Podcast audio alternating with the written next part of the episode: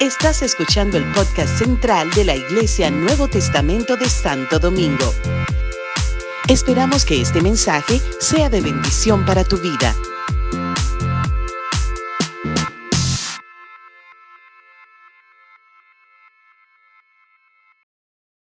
Amados, amada iglesia, Dios les bendiga, Dios les bendiga, Dios les bendiga. Hermosa dirección, Víctor, Dios te bendiga. Bendiga tu vida, tu casa. Muchas gracias, mis amados. Excelente. Dios les bendiga, mis amados. ¿Cómo han estado? ¿Cómo se sienten? ¿Cómo va el ayuno de Daniel? Ah, ay, ay, ay. Todavía tiene tiempo, todavía tiene tiempo. Eh, eh, comenzamos la, la, segunda semana, ¿verdad? La segunda semana, mañana o hoy, eh, la segunda semana del ayuno de Daniel. La iglesia está convocada, ha proclamado un ayuno donde nos eximimos, ¿verdad?, de las proteínas animal por 21 días y estamos comiendo vegetales, eh, comiendo saludable, aprendiendo a comer muchas cosas que regularmente no comíamos. Por ejemplo, yo tenía desde, la, desde el ayuno pasado una carne de soya en mi despensa. ¿Y a quién se le ocurre cocinar carne de soya? No, ya me la comí.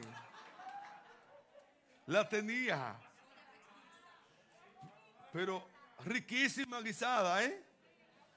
Riquísima guisada, riquísima. Y si usted le bombea una bichuelita, un chile, eso se pone sabrosísimo. Y está comiendo saludable y bueno, de eso se trata básicamente la dieta, ¿verdad? o, el ayuno de Daniel, que por 21 días, por tres semanas, dice que no comió comidas suculentas en Daniel capítulo 10, sino que se atuvo, de eso y, comió sano y comió vegetales y legumbres.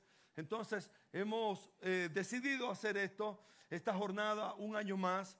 Y la verdad es que el año pasado tuvimos unos frutos impresionantes bueno, las mañanitas son fruto del ayuno de Daniel del año pasado.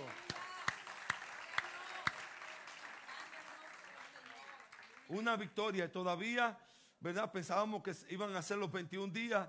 Los hermanos decidieron seguir y no pararon, no pararon, no han parado, no han parado, no hemos parado y ya tenemos un año. Así es que damos gloria al Señor. Cada día, cada, cada día nos, nos juntamos o nos conectamos más de 40, a veces llegamos a 50, 50 y pico de hermanos eh, eh, o canales, ¿verdad? Porque generalmente en una casa hay más de uno. Así que qué bueno, gloria al Señor por esa victoria. Orar, orar, presentarnos delante del Señor. De mañana, dijo David, de mañana oirás mi voz. De mañana oirás mi voz. ¿Cuándo Dios oye tu voz? ¿Cuándo? ¿A qué hora Dios oye tu voz? Si no es en la mañana, que sea por la tarde, pero que oiga tu voz. Pero de verdad que es una linda disciplina cuando de mañana oirás mi voz. De mañana, dijo David, me presentaré delante de ti. ¿A, qué hora te presentas tú? ¿A qué hora vienes y te presentas delante de Dios? De mañana me presentaré delante de ti y esperaré. Gloria a Dios. Jesús tenía la costumbre, dice Marcos 3, que se levantaba siendo aún oscuro y se apartaba a un lugar desierto y allí oraba. Así que Jesús es nuestro modelo y, por eso, ¿verdad? Eh, hemos optado por esta, esta jornada. Y qué lindo, ¿verdad? Yo tengo muchos años la disciplina de, igual de levantarme temprano y de apartarme para un tiempo de oración. Pero qué tremendo encontrar compañeros de oración, compañeros de oración. Aleluya. Amén. Entonces tenemos tres jornadas al día. Por la mañana enviamos un devocional por audio y, ¿verdad? Por, por, lo, por el Spotify, ¿verdad? Así digo, correcto. Sí. Y también por videos. Usted tiene que ver esos videos que estos muchachos están produciendo. Yo felicito a los productores de los videos. ¡Wow! Dice la pastora Carmen que por qué no compartió.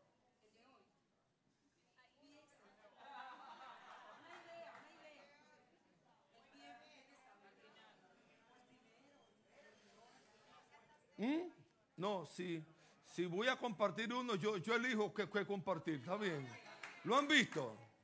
No, mira, Hansi no sabe qué video. Vamos a compartir.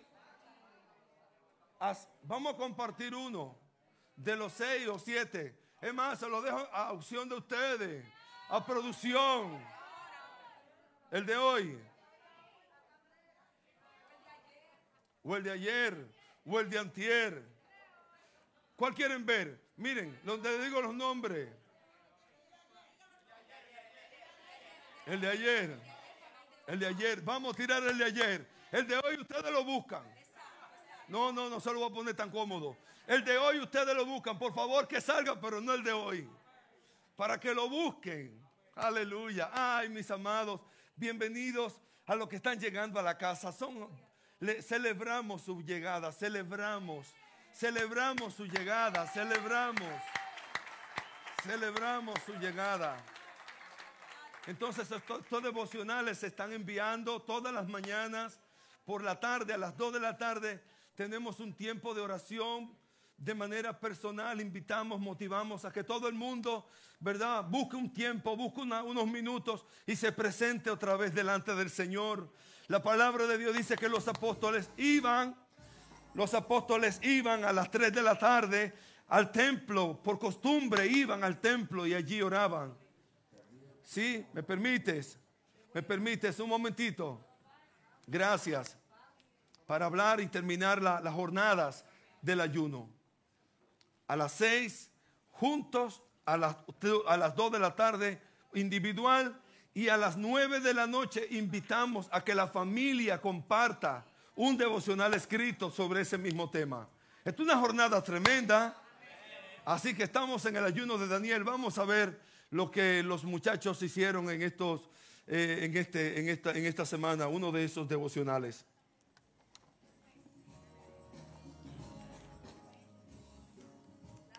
En el taller de cada alfarero hay una balanza donde es pesada la arcilla que está a punto de ser moldeada. ¿Cuánto pesaremos nosotros?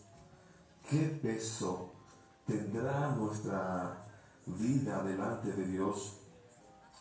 La palabra de Dios dice, los seres humanos son solo un suspiro, pobres o ricos se desvanecen como una mentira. Si se pesan juntos en una balanza, no pesan nada. Así es nuestra vida sin Dios. Los seres humanos tratamos de llenar y de darle valor a nuestras vidas con cosas materiales. Pero la verdad es que nuestra vida es como un suspiro delante de Dios. El rey David lo reconoció cuando dijo, tú hiciste que mis días fueran solo un suspiro. Mi corta vida no es nada ante ti. Que podamos reconocer que nuestra vida tiene sentido, tiene valor, tiene peso cuando lo tenemos a Él en nosotros. Como dijo el apóstol Pablo, Cristo en nosotros, la esperanza de gloria. Que no seamos hallados faltos como el rey Besasar en la antigüedad, que fue pesado en balanza y fue hallado falto le faltó llegar a la medida. Permita Dios.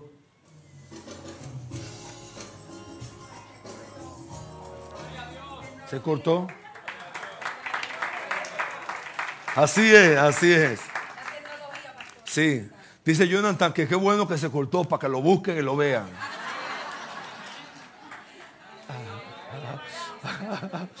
Gloria a Dios, sí, de verdad, bendigo al Señor por por estos genios, ¿verdad? Que buscan estas imágenes de lo que voy compartiendo, lo que voy hablando. Hacen un trabajo e-, excepcional, de verdad, chicos. Les bendigo, les felicito a todo el equipo de producción. Qué bueno, qué bueno contar con ustedes. Cuánto talento, cuánto ingenio. Bendigo al Señor por sus vidas. es cierto, lo reconozco. Con el poco tiempo que tienen de margen, a veces le mando el audio demasiado tarde. Pero ustedes no saben, si ustedes ven mi, mi, no, mi, no mi agenda también, pero mi, mi equipo, mi estudio de grabación. en el closet trancado allí.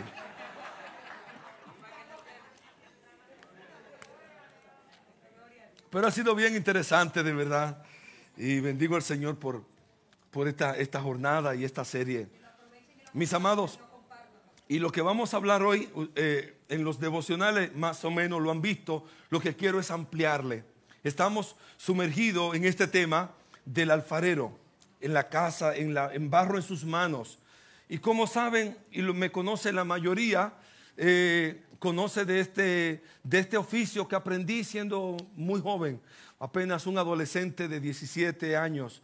El Señor me permitió, por mi papá que, que conoció, se conectó con esa escuela de altos de Chabón por su trabajo, y me dijo, ven Matiel, yo no sé por qué a mí quizás estaba un poco desocupado estudiando mi bachillerato y eso. Y me dijo, ven Matiel, vamos a, a, Chabón, hay una escuela que se está abriendo. En eso comenzaba la escuela de diseños de, Chabón. Y, ven, mira, están ofreciendo estos cursos, estas escuelas. Cuando yo llegué y vi al maestro, a mi profesor, que luego fue mi profesor, eh, eh, hacer lo que ustedes van a ver, no hoy, el domingo. Para que vuelvan.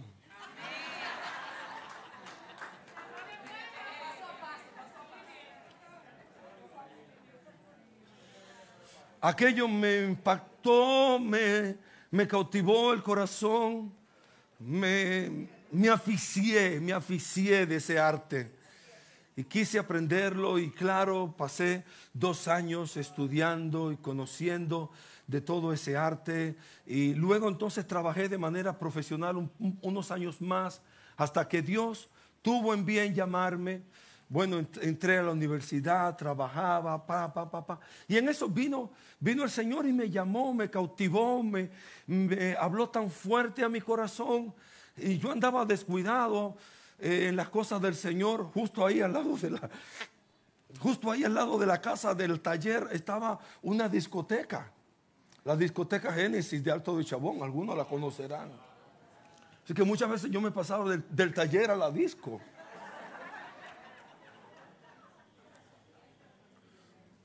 Y, todas esas cosas fueron yéndome, apartándome, alejándome de Dios. Y de momento eh, el Señor detrás de mí, detrás de mí, hasta que vuelvo y, me conecto con Dios y el Señor me, me, habla en mi corazón. y yo, yo, me sentí, yo me sentía tan sucio, tan mal, tan pecador, que no tuve otra cosa que rendirme al Señor.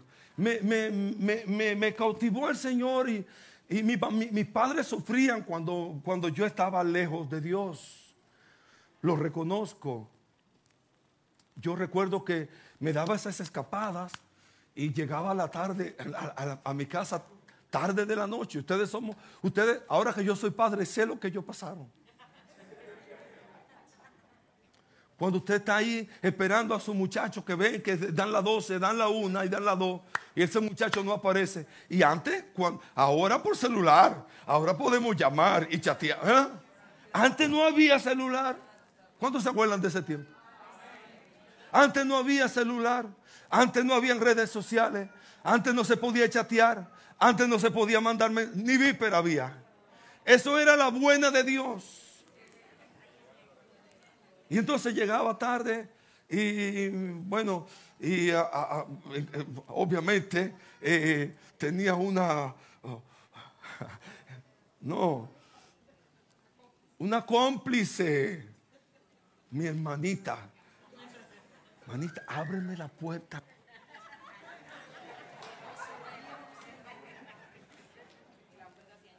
Pero un día mi papá se dieron cuenta obviamente, ¿verdad? Y, estaban despiertos quizás y me oyeron llegar y se levantaron los dos y me dijeron, mañana hablamos.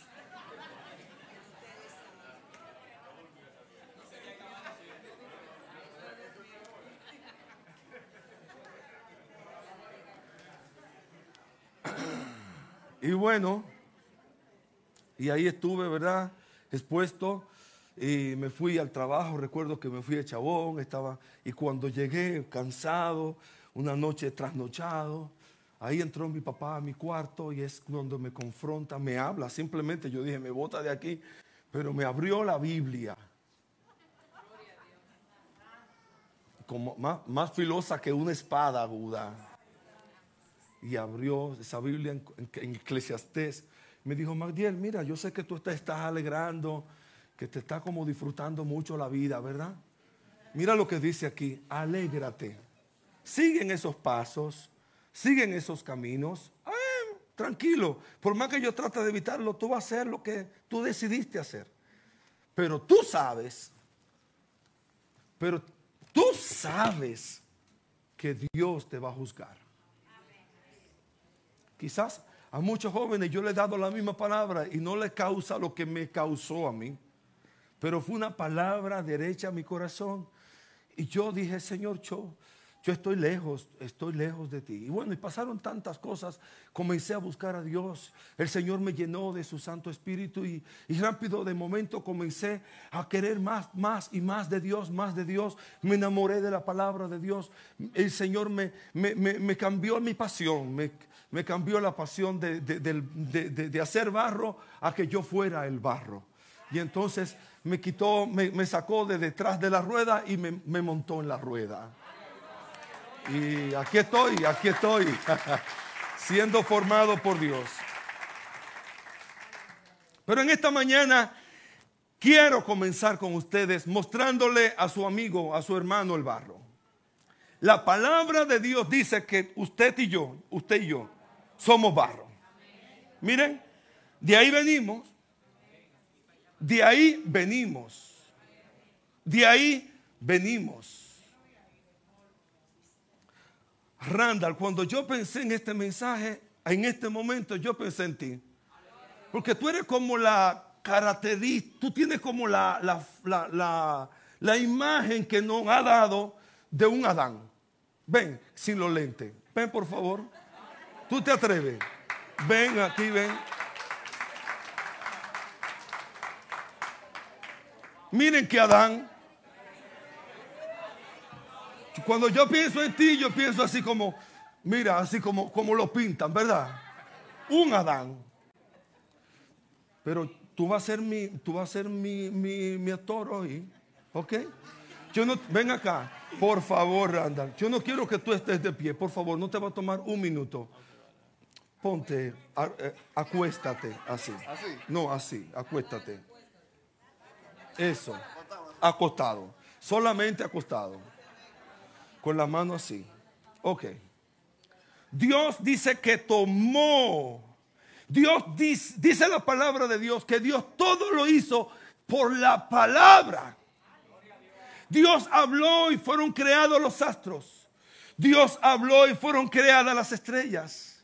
Dios separó por su palabra las aguas del lado seco. Dios por su palabra lo creó todo. Pero cuando Dios decide hacer al hombre, Él se humilla. Humilla y moja barro, arcilla. Y con la arcilla va formando un muñeco de barro. Dios dice, hagamos, dice la escritura, hagamos al hombre, hagamos al hombre. Dios bajó, la Trinidad bajó e hizo al hombre.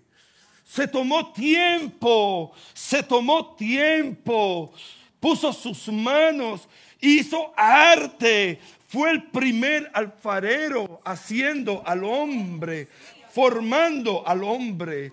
Dios no lo, no, lo hizo por la palabra, lo hizo con sus manos.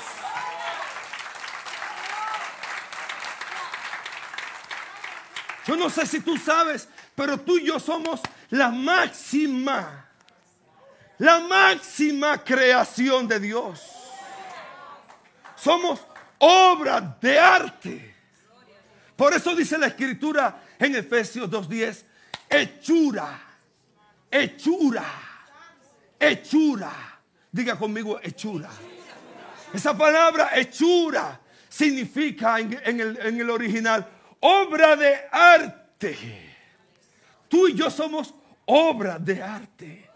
Y el hombre estaba sin vida. Pero Dios sopló.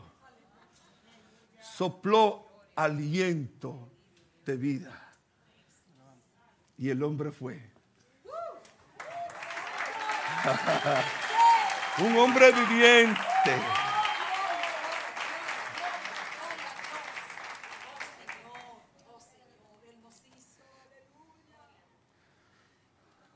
Pero no, pero no sé yo. Y esto no estaba en el programa. Tú sabes, yo soy un alma libre.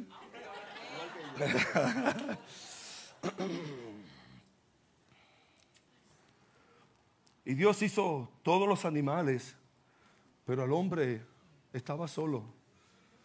No había una ayuda idónea para el hombre. Y el hombre me imagino que veía los animales reproducirse, procrear otros animales, los animales, las bestias, los leones, los tigres, los elefantes, todo, todo, todo, todo, todos los animales, procrearse y dar más hijos y más hijos.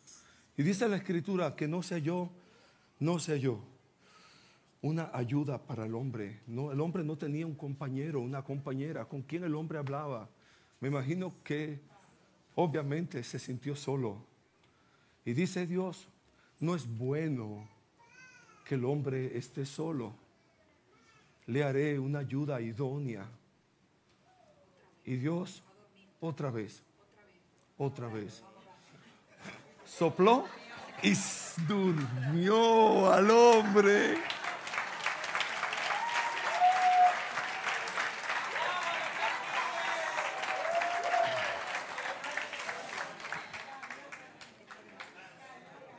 Y lo operó. Y esta vez y esta vez lo operó. Esta vez lo operó. Sacó una costilla del hombre. Sí, sí. ¿Verdad? Sí, no importa. ¿Ah? No, no.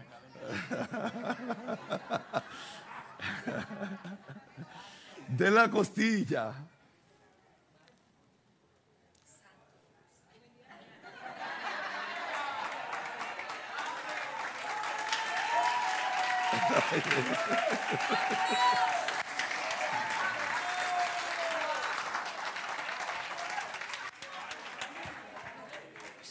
De la costilla.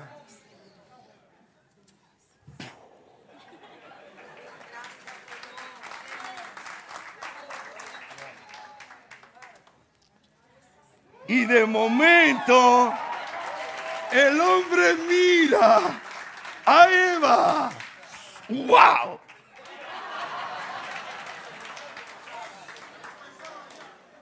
Yo me imagino ese momento cuando Dios, cuando Adán mira por primera vez a Eva y dice, ella es carne de mi carne, hueso de mis huesos.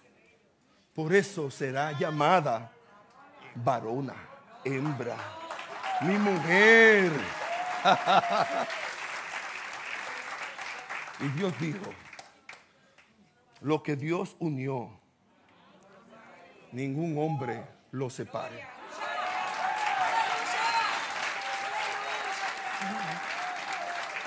Lo que Dios unió, ningún hombre lo separe. Y ya no son dos, uno, ya son dos. Y ya no son dos, y son uno. Uno. Uno en, propósito. Uno en unidad, uno en carne. El buen alfarero pensó en ustedes desde que hizo la primera pareja. Dios me los bendiga.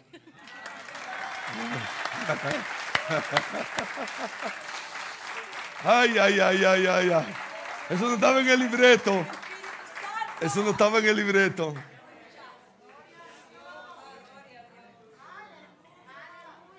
Entramos entonces en materia rápidamente. Ustedes lo han oído en los devocionales.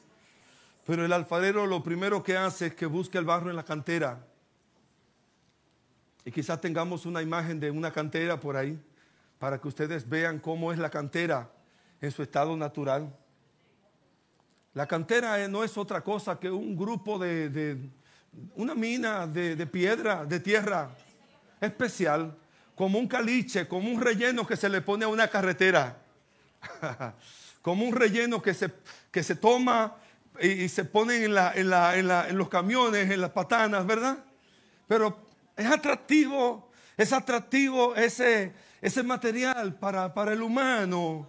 Te llama la atención, te lo quieres llevar para tu casa y ponerlo ¿ah? en decoración. Pero ¿para quién es el atractivo el barro? ¿Para quién es el atra para quién es atractivo? Para el alfarero.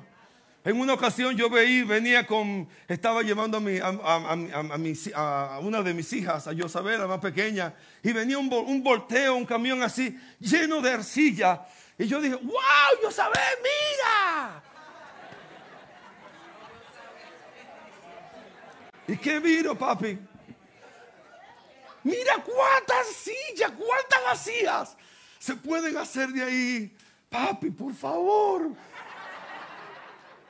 Eso es barro sucio. Porque para otro no tiene importancia ni tiene valor. Pero hay uno que salió a buscarte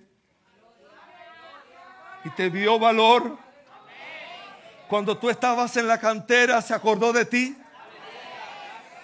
Cuando estabas en tu cantera, se acordó de ti.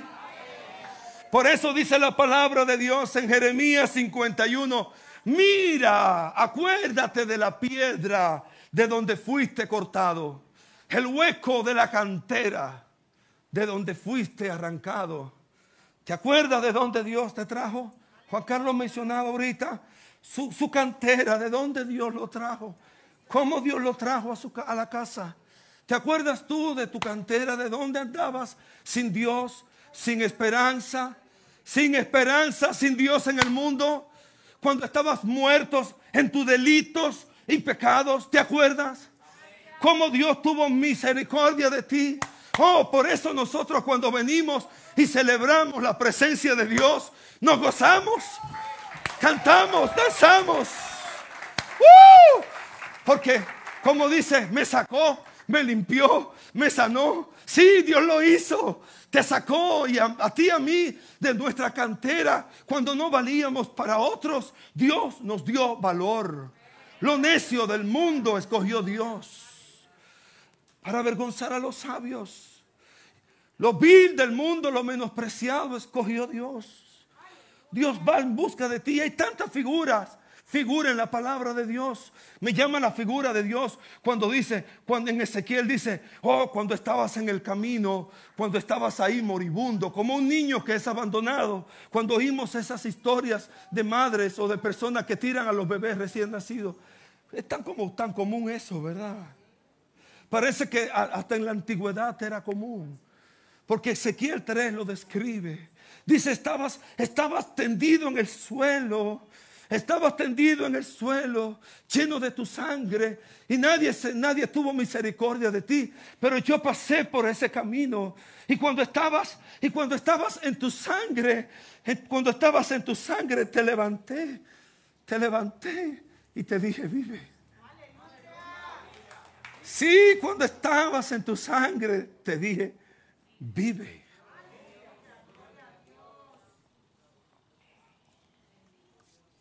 La cantera, el barro en la cantera está así en su estado natural. Yo quise comenzar así, de esta manera, porque recordé y recuerdo específicamente en una ocasión donde fui invitado a llevar esta serie de mensajes.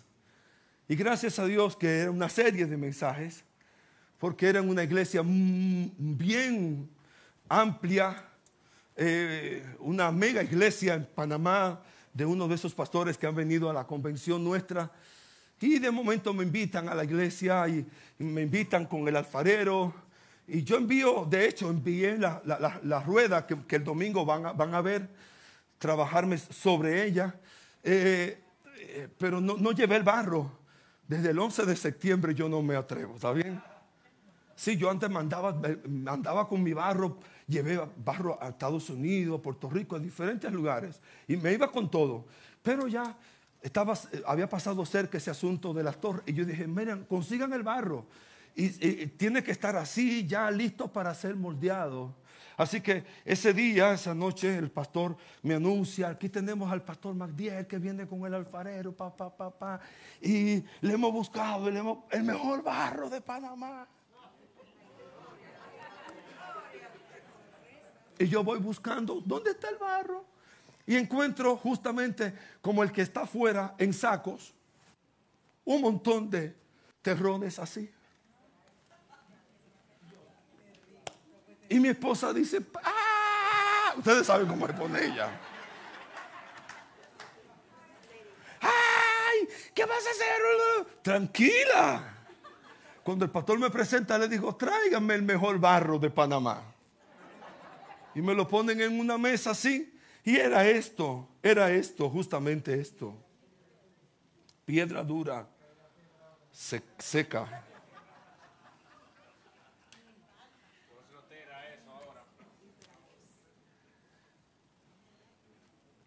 Y esa noche yo hablé de esto.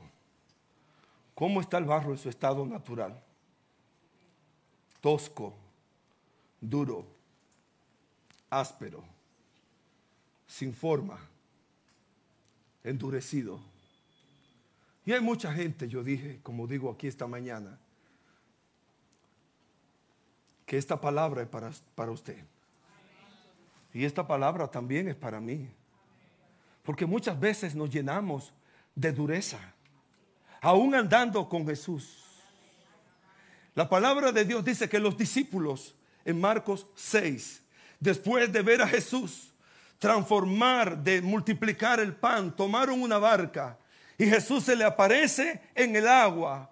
Y ellos tuvieron temor y comenzaron a, decir, ay Señor, y de momento Jesús se sube en la, marca, en la barca y comenzó a hablarle del pan de vida. Y ellos pensaban que le estaba hablando de, de aquel pan que no habían recogido. Y dice la escritura, porque tenían la mente embotada. En otra versión más moderna, ¿verdad? Dice, porque tenían la mente, porque estaban duros de corazón. Tenían, estaban duros de corazón. Habrá otra versión por ahí. Estaban duros de corazón. Habían estado eh, caminando con Jesús, pero endurecidos de corazón. Endurecidos de corazón. Israel, Dios le llama la atención a Israel y le dicen, wow, una generación con tu más, con tu más y reverde. Una generación que no dispuso su corazón. Oh, que no seamos esa generación, que seamos la generación que danza. Que seamos la, generación que se quebranta ante la presencia de Dios. Que seamos la generación que danza cuando hay que danzar. Que grite cuando haya que gritar. Que cante cuando tengamos que cantar. Que hablemos cuando tengamos que hablar la palabra. Una generación tosca, dura, endurecida, es aquella que se resiste. Se resiste. Siempre pongo ese ejemplo porque vi esa película una vez, una película que vi cuando aquellos, aquellas personas que están en la guerra en América, que mandan esos soldados, esos muchachos jóvenes, eh, de momento mueren y, de momento pasa un, un carro, ¿verdad? De policía con, unos, con unas cartas. Y en la casa donde se paren, ustedes saben en lo que va, ¿verdad? Y recuerdo una escena de una película que vi muchos años atrás de ese policía que se para, ese carro que se para, y la, la señora mirando, ay, viene para acá, ay", y de momento eh, justamente para, y ella le abre la puerta, pero no, no, se resiste. Y hay personas así que se resisten, se resisten, se resisten al trato de Dios. se resisten a ser sensible a Dios. Se resisten, se resisten. Y aún estando en la casa se quedan endurecidos. Aún, aún viniendo a la iglesia, están endurecidos. Aún estando en la iglesia, no, no, no hay agua que lo moje. No hay alabanza que lo moje. No hay adoración que lo moje. Son como impermeables. Impermeables. Como una roca endurecida. Dios quiere hacerte arcilla. Hacerte arcilla, hacerte arcilla. Barro mojado. Barro que Él pueda darte forma. Pero si aún eres una piedra, si aún eres una piedra endurecida que te resiste a Dios, te tengo buena noticia. La palabra de Dios dice en Ezequiel 26, yo convertiré el corazón de piedra.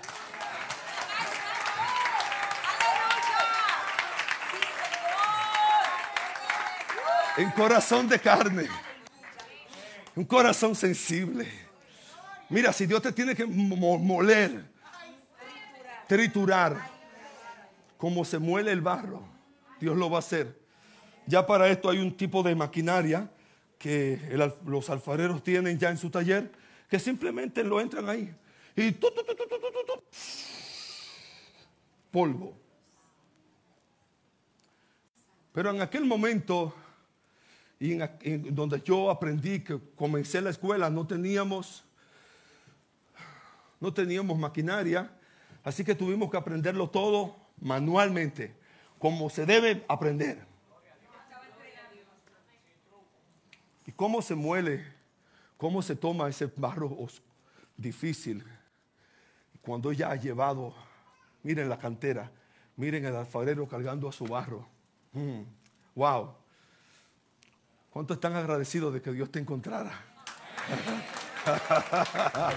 Ay, Dios mío. Sí. Y la piedra eh, pequeña. ¿Qué pasa entonces? Cuando, no hay maquinaria que muelan el barro, que lo convierten, que lo trituren así. El alfarero tiene una manera bien especial de triturarlo y de, procesarlo. Ah. Cuando uno viene piensa, ay Dios, ahí voy a estar exhibido. No, no, no, no, espérense, todo un proceso. ¿Quieren ver el próximo proceso? para que luego la mezcla sea lo más El alfarero toma el barro eh, y pone el barro en, una pileta, en un lugar donde él pueda ponerle agua, donde él pueda ponerle agua, se quita los zapatos si los tiene, comienza a pisar el barro. La tierra ya lo hemos traído de este de cobre y ahora estamos secándola y extendiéndola para que... A pisar el barro, a pisar el barro. A pisar el barro.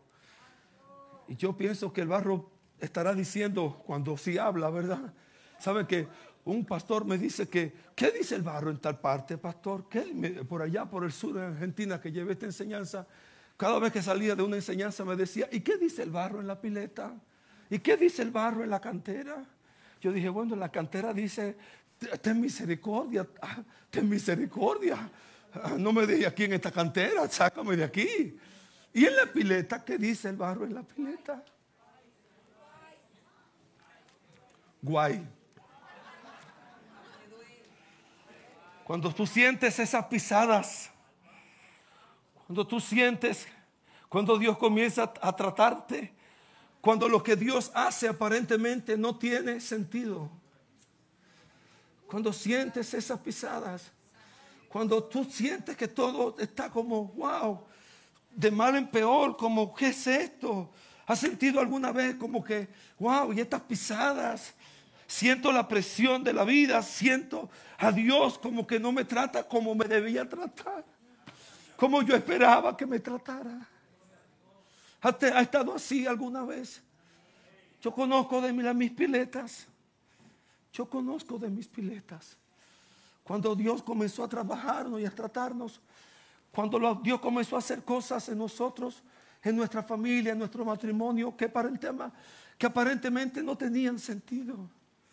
cuando vinieron mis hijos, cuando comenzaron a nacer mis hijos, que nos dio el Señor ese primer hijo precioso, inteligente, hablador. El segundo, pues conocen a Pablo sin oído, sin, sin, audición. Eso, e, eso trabajó en nosotros. Y nos preguntábamos, ¿para qué, Señor? ¿Para qué? ¿Qué propósito tienes tú? Y gloria a Dios, Dios nos habló para Pablo. A los pocos meses nos consoló el Señor porque nos mostró esa palabra de Lemuel en Proverbios 31. Y como yo les he compartido, para los que no saben, Dios me dio el nombre de, mi hijo. No se lo pusimos de primero porque Carmen dijo, ay, Lemuel, vamos. Eh, segundo hijo, el segundo nombre, Pablo Lemuel. Le dije, lleva Lemuel. Pero Pablo Lemuel, el segundo nombre de Lemuel, la profecía es, abre tu boca por lo que no pueden hablar.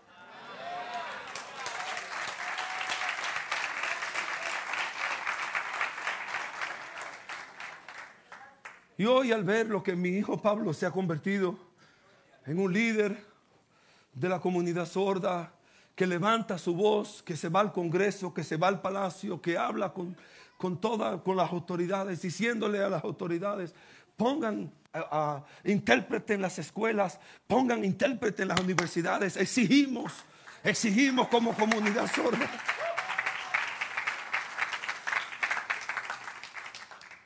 Una chica le escribió cuando Pablo hace ese tipo de proclamas un tiempo atrás y escribió una de ellas. Pablo, eso es, abre, levanta tu voz. Yo dije, míralo ahí, Lemuel. Hable tu voz por la que no podemos hablar. Pero si les digo que fue fácil, o así, ay, qué rico, qué lindo, no lo fue. Luego nació Priscila y mi mayor anhelo era verla cantar como canta su mami. mi mayor anhelo era oírla ver, oír su voz. Como dulce voz tiene su mami. Pero cuando nos nace Priscila con la misma condición, otra vez, yo sentí las mismas pisadas. Sentimos las mismas pisadas. En esa ocasión que fuimos a Panamá, no había barro, así que una señora, la señora conserje que cuida la iglesia, se pasó toda la noche machucando esta, esta ponchera. Y yo, la, yo dije, Dios mío, gracias señora, pero ¿qué? ¿Cómo, lo hice? No, con un pilón, yo la, yo la majé, usted habló del polvo. Y yo la majé, aquí está. Y yo dije, bueno, pues lo que vamos a hacer ahora es la pileta. Así que tomamos una lona y metí el polvo ahí, le puse agua y yo me metí en la pileta. Porque yo estaba en la pileta. Yo comencé a, moverme en la pileta y de momento un señor dijo, espérese, espérese. Le dijo el pastor, deme permiso, yo me quiero entrar con el pastor ahí. Y entró ese hombre a la pileta y comenzó a pisar a pisar otra vez la arcilla. Toda la iglesia estaba, sabía, lo, lo conocía él. Y yo dije al pastor, de momento salgo un poco y él se queda ahí. ¿Quién es él? ¿Por qué? ¿Qué es lo que pasa? Y dice, él es un hombre prominente de Panamá. Es un, cirujano maxilofacial. Es lo mejor que tenemos como cirujano en esa área. Pero mira, le llegó un cáncer. y es un cáncer, sus órganos están comprometidos. Y los médicos no le aseguran muchos meses de vida.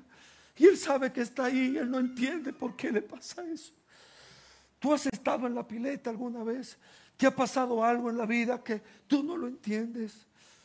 Oh, mis amados, Dios tiene planes de bien para ti. Como tiene planes de bien para mí.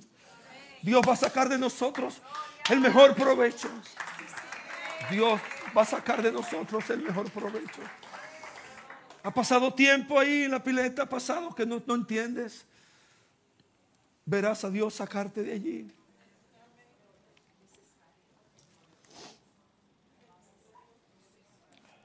Procesos. No quise traer la máquina hoy porque como muy lindo ver el barro ya listo, ya limpio, ya listo para ser mordeado y Y mucha gente quiere ser así. Moldéame, cámbiame, pero no le gustan los procesos. Pileta no, Señor. Y después de la pileta, hay un alfarero ya ha, mojado el barro, eh, lo ha limpiado, lo ha cernido y lo lleva a un lugar donde se envejece. Un lugar que le llamamos cuarto oscuro, cuarto frío. Allí el barro está por una temporada. Y mucho, mucho tiempo, poco tiempo, eh, mientras más tiempo mejor, más será eh, plástico, más se extenderá, más, más, más vacía. ¿Ustedes conocen la porcelana china?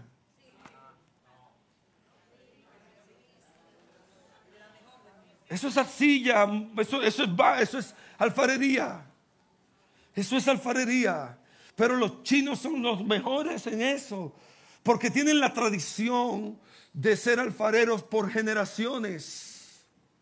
Y ellos saben que el barro, mientras más dura en su cuarto frío, en su cuarto oscuro, será mejor arcilla. Así que esconden la arcilla de una generación para otra. Los muchachos están guardando arcilla para sus nietos. Y cuando el nieto saca la, vasija, la arcilla de ese cuarto oscuro, es una, una, una vasija que se extiende una, arcilla plástica. ¿Has estado alguna vez en ese cuarto oscuro donde Dios parece que ni te habla? ¿Qué haces? ¿Cuál es tu actitud? Cuando Dios se queda en silencio, ¿cuál es tu actitud? ¿Cuál es mi actitud cuando estamos así como en silencio, en oscuridad? Jeremías dijo, Dios, Jeremías dijo en Lamentaciones 3, Dos, me, llevaste, me tomaste de la mano y no me llevaste a la luz. Me llevaste a, la oscuridad. Me llevaste a la oscuridad, me llevaste, anduve en tinieblas. Y, ahí Jeremías habla de ese proceso. Yo he sido afligido, yo soy el hombre que más ha visto dolor y comienza a quejarse y hay unas declaraciones de, oh, increíble en Lamentaciones 3 sobre Jeremías, exponiendo su dolor, exponiendo su quebranto, exponiendo su condición en el cuarto frío, en el cuarto oscuro. Pero allí, allí dijo, oh, comenzó a decir, por la bondad de Jehová no hemos sido consumidos, porque nunca decayeron sus misericordias. Nuevas son cada mañana. Aleluya. Si, el, si Dios aflige, no te afligirá para siempre. Todas esas verdades están ahí en Lamentaciones, capítulo 3. Ay, ay, ay. El cuarto oscuro. José fue llevado a ese cuarto oscuro cuando de, momento siendo un hijo tan especial para su papá Jacob, de momento sus hermanos lo vendieron y, dice la escritura, y Dios estaba con José. Pero de momento temoroso de Dios, por, por guardar su integridad, por guardar su carácter, por ser fiel a Dios y a sus principios, decidió no cometer un adulterio con aquella mujer de Potifar. Fue por, por íntegro por guardarse puro para Dios. Y Dios lo mete y Dios permite que lo metan en la cárcel. ¿Qué harías? ¿Qué dirías a Dios? ¿Te enojaría con Dios? ¿Te amargaría con Dios? Porque José, por su integridad, por su por guardar su vida para delante de Dios, no cometió tal pecado y, fue llevado a esa cárcel. Dice donde los huesos, los huesos de la cárcel penetraron los grillos, los grilletes, fueron puestos grilletes en sus manos y en sus pies, dice el Salmo 105. Y en, su cuello fue puesta cadena. O sea, José sufrió lo indecible en esa cárcel hasta que el dicho de Jehová le probó. Hasta que el dicho de Jehová le probó. Hasta que el dicho de Jehová le probó. Dios va a probar tu vida también. Dios va a probar tu carácter. ¿Cuántos dicen amén? Hubieron unos, con esto termino, hubieron los apóstoles Pablo y Sila, que también fueron llevados al cuarto oscuro. Dice la palabra de Dios en el libro de Hechos, capítulo 16, que fueron por predicar la palabra y por hablar verdad y por no confabularse con la mentira, liberaron a una muchacha endemoniada. Y por esa razón, por esa razón, por hacer lo que tenían que hacer, por hacer el ministerio.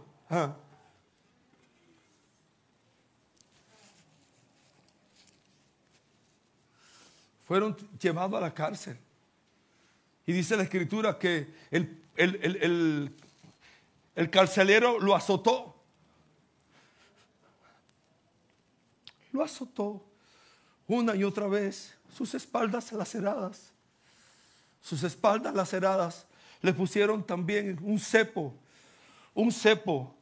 Amarraron sus pies con cepo, quizás apretada, quizás, quizás, obviamente, con sus espaldas laceradas. Imagínense cómo estaban ellos, incómodos, con sus espaldas, con las espaldas laceradas.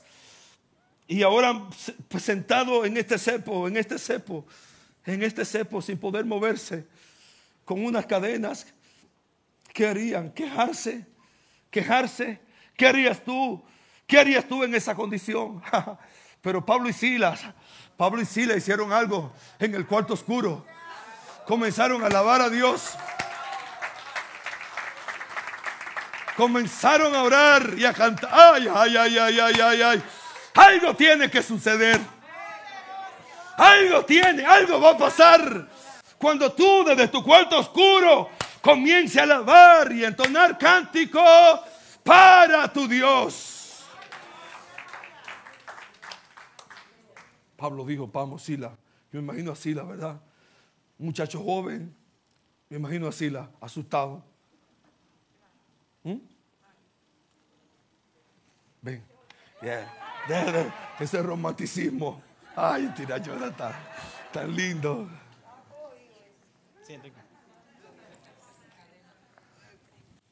En el cepo, con la cadena, con, las, con las manos ahí.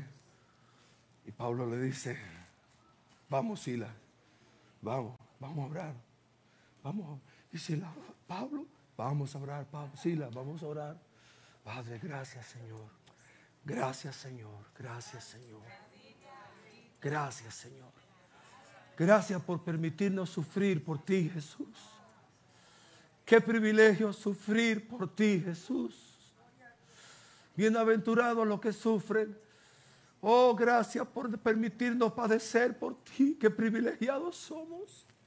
Me imagino a Pablo y Silas orar así.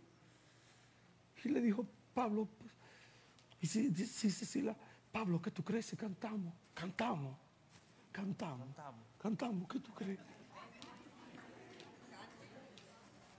¿Qué cantamos? ¿Qué cantamos? No, una canción, pero de Marco Suido, de, esa, de, los, de, los, artistas mejores de ahora. No, no, yo no sé, yo no me sé esa canción. La que yo me sé es mi corazón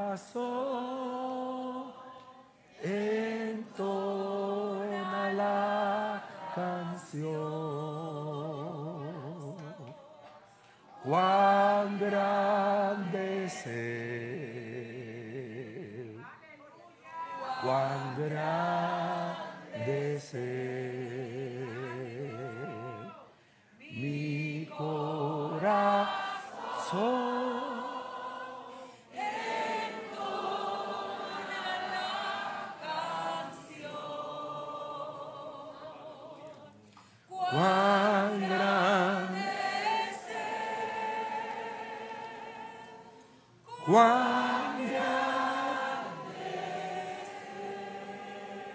¿Qué está pasando, Pablo? ¿Qué está pasando? ¡Uh! los cimientos de la cárcel se movieron. Las cadenas se rompieron. El cepo se abrió. Y ellos quedaron sueltos. Estamos libres. Y el carcelero que estaba, que sabía, cuando vio a aquellos presos libres, el carcelero dice que quiso matarse. Quiso matarse con la espada, pero Pablo le dijo, no, tranquilo, estamos aquí, no nos vamos. Tranquilo, estamos libres, pero no nos vamos, no vamos a ninguna parte. Y el carcelero dijo, ¿qué tengo yo que hacer? Cuando tú y yo alabamos a Dios, vendrá salvación. Vendrá salvación. Vendrá salvación. Y el Pablo le dijo al carcelero, ven Juan, ven por favor. Aquel verdugo que había lastimado a estos hombres. Pablo le dijo, cree, cree en el Señor Jesucristo. Y será salvo tú y tu casa. Aleluya. Aleluya. Tú y tu casa. Tú y tu casa. Tú y tu casa serán salvos. Tú y tu casa. Viene milagro de salvación para esta iglesia. Viene milagro, viene milagro, viene milagro, viene milagro. Porque vamos a aprender a adorar a Dios. Aún en, esas, en esos procesos. En esos procesos vamos a alabar a Dios. Yo quiero gente aquí, miren que, que se entre en la adoración. Ay, yo visito algunas. A mí me invitan. bueno, Germán me acompañó el viernes a una congregación. A mí me invitan frecuentemente a llevar este, estos mensajes porque a la gente le gusta lo audiovisual y, le gusta este mensaje. Y a veces tengo que, no, espérate, de este mes no puedo, vamos a dejarlo para el otro. No, no puedo ahora, vamos, vamos. Y así vivo, ¿verdad? Pero, me invitan a llevar esta palabra y, y a veces yo voy a unas iglesias, miren, a una iglesia eh, eh, que yo encuentro, bueno, el viernes pasado estaba eh, estos adoradores así, miren cómo estaba esa señora así, ¡ay, uh, uh! con el fuego de Dios. Déjate mover por Dios. Alaba a Dios de todo corazón, de todo, con toda entrega. Como decía Juan Carlos, si para el mundo, ay, para el mundo, tú, tú, tú, tú vas y te entregas. Esa gente que le gusta la pelota. Ay, ay, mi pelota. Ay, ¡ay! ¡Ganó! Y yo lo veo. De galillao. En el play. De galillao en una. Hay gente aquí, miren. Así, miren. Se van a un concierto de aquello. ¡Ay!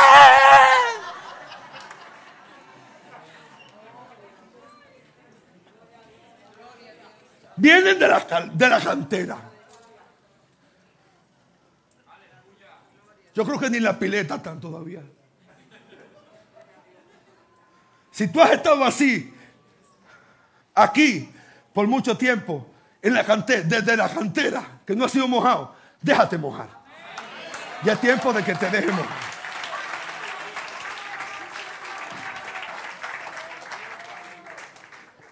Y si ya eres vasija, Llénate de Cristo, llénate del Señor. Yo anhelo ver, yo sueño con ver una iglesia metida, sumergida en el Espíritu. Sumergida en el Espíritu. Sumergida en el Espíritu. Adoradores que adoren en espíritu y en verdad.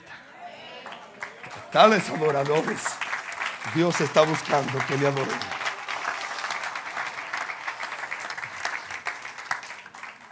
Hoy es un día de salvación. La serie sigue, pero no va a ser hoy. Esto está muy interesante con una serie de Netflix.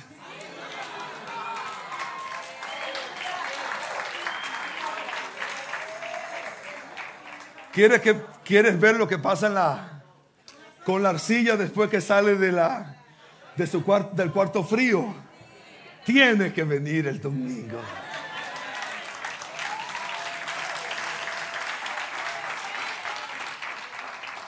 Quizás y quizás lo vea en los devocionales, pero tiene que verlo presencialmente. Ven a verlo presencialmente, ven, disfruta. Permite que Dios hable a tu corazón. Si hay alguna dureza en, esta, en ti, en mí, esta mañana, vamos a entregársela al Señor. La las piedras que trae la silla habla de esos pecados encubiertos, esos pecados no confesados. Pero obviamente si hay por ahí alguna mata en el terreno, también trae raíces. Y las raíces son esas, esas, esas ofensas, esas pocas pequeñas ofensas que vamos acumulando, vamos acumulando. Yo he encontrado gente acá, acá, acá, acá, que de momentos me sale con una cosa. No, porque a mí me hicieron. Y tú no, usted no sabe lo que me dijo. Y a mí me dijeron. Y me ofendió. Pero ¿cuándo fue eso? Hace mucho.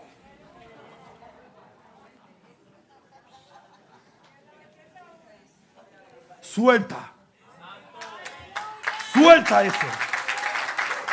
Suelta eso en el nombre de Jesús. Recibe sanidad. Recibe sanidad. Vamos vamos a estar de pie. Vamos, vamos a adorar al Señor. Vamos vamos a adorar al Señor. Vamos a permitir que el Espíritu Santo tome dominio en esta mañana, en este día.